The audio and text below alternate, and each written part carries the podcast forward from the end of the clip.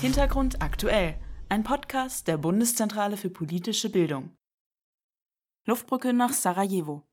Am 2. Juli 1992 wurde die Luftbrücke nach Sarajevo errichtet. 44 Monate lang hat die NATO die belagerte Stadt während des Bosnienkrieges aus der Luft versorgt. Noch heute sind die Folgen des Krieges spürbar. Die Vorgeschichte. Jugoslawien zerfällt. Noch zu Beginn der 1980er Jahre wurde Sarajevo als Gastgeber der Olympischen Winterspiele für seine Vielfalt gefeiert. Nur wenige Jahre später begann der Zerfall Jugoslawiens. Slowenien und Kroatien erklärten 1991 ihre Unabhängigkeit. Auch Bosnien-Herzegowina strebte nach der Abspaltung. Die Spannungen zwischen den drei größten ethnischen Gruppen des Landes muslimischen Bosniaken, bosnischen Serben und bosnischen Kroaten nahmen zu. Die bosniakisch-muslimische und die kroatische Bevölkerung befürwortete die Unabhängigkeit. Die Mehrheit der bosnischen Serben allerdings lehnte sie ab. So hielten zunächst die bosnischen Serben im November 1991 ein Referendum ab. Eine große Mehrheit sprach sich dabei für den Verbleib in Jugoslawien aus. Wenige Monate später wurde schließlich die gesamte Bevölkerung Bosnien-Herzegowinas befragt. Das Ergebnis war eindeutig. Fast 99 Prozent stimmten für die Abspaltung von Jugoslawien. Bosnien-Herzegowina erklärte schließlich seine Unabhängigkeit, auch gegen den Willen der bosnischen Serben. Diese hatten das Unabhängigkeitsreferendum weitgehend boykottiert. Im Frühjahr 1992 erkannten die EU und die USA die Unabhängigkeit Bosnien-Herzegowinas an. Was folgte, waren Gefechte zwischen den drei großen ethnischen Gruppen und ein fast vier Jahre andauernder Krieg.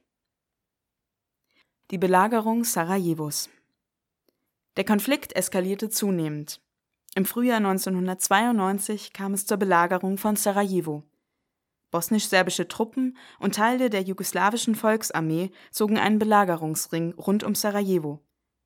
Es war der Auftakt für eine Belagerung, die insgesamt 1425 Tage andauerte. Für die knapp 400.000 Bewohner Sarajevos war die Belagerung dramatisch. Fast vier Jahre lang gab es keinen Strom, keine Heizung und nicht genug Lebensmittel. Viele Menschen verheizten in den strengen Wintern ihren gesamten Besitz. Um Wasser zu holen, mussten sie oft kilometerweit durch die Stadt laufen.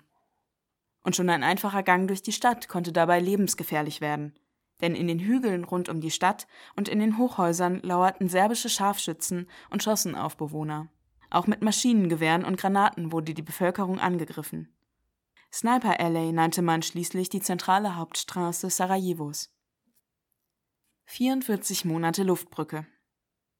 Die NATO hatte lange gezögert, in den Bosnienkrieg militärisch einzugreifen. Doch als es im Frühjahr 1992 zur Belagerung Sarajevos kam, errichteten sie wenige Monate später eine Luftbrücke in die Stadt. Deutschland, Frankreich, Großbritannien, die USA und Kanada versorgten so die Bewohner von Sarajevo notdürftig mit Lebensmitteln, Decken, Zelten und medizinischen Hilfsgütern. Knapp drei Jahre später griff die NATO auch militärisch in den Konflikt ein. Ab August 1995 flogen sie Luftangriffe, auch rund um Sarajevo, und zwangen die bosnisch-serbischen Truppen damit zum Rückzug. Friedensvertrag von Dayton mit dem sogenannten Friedensvertrag von Dayton wurde der Krieg in Bosnien und Herzegowina im Winter 1995 beendet. Die Belagerung Sarajevos endete offiziell im Februar 96.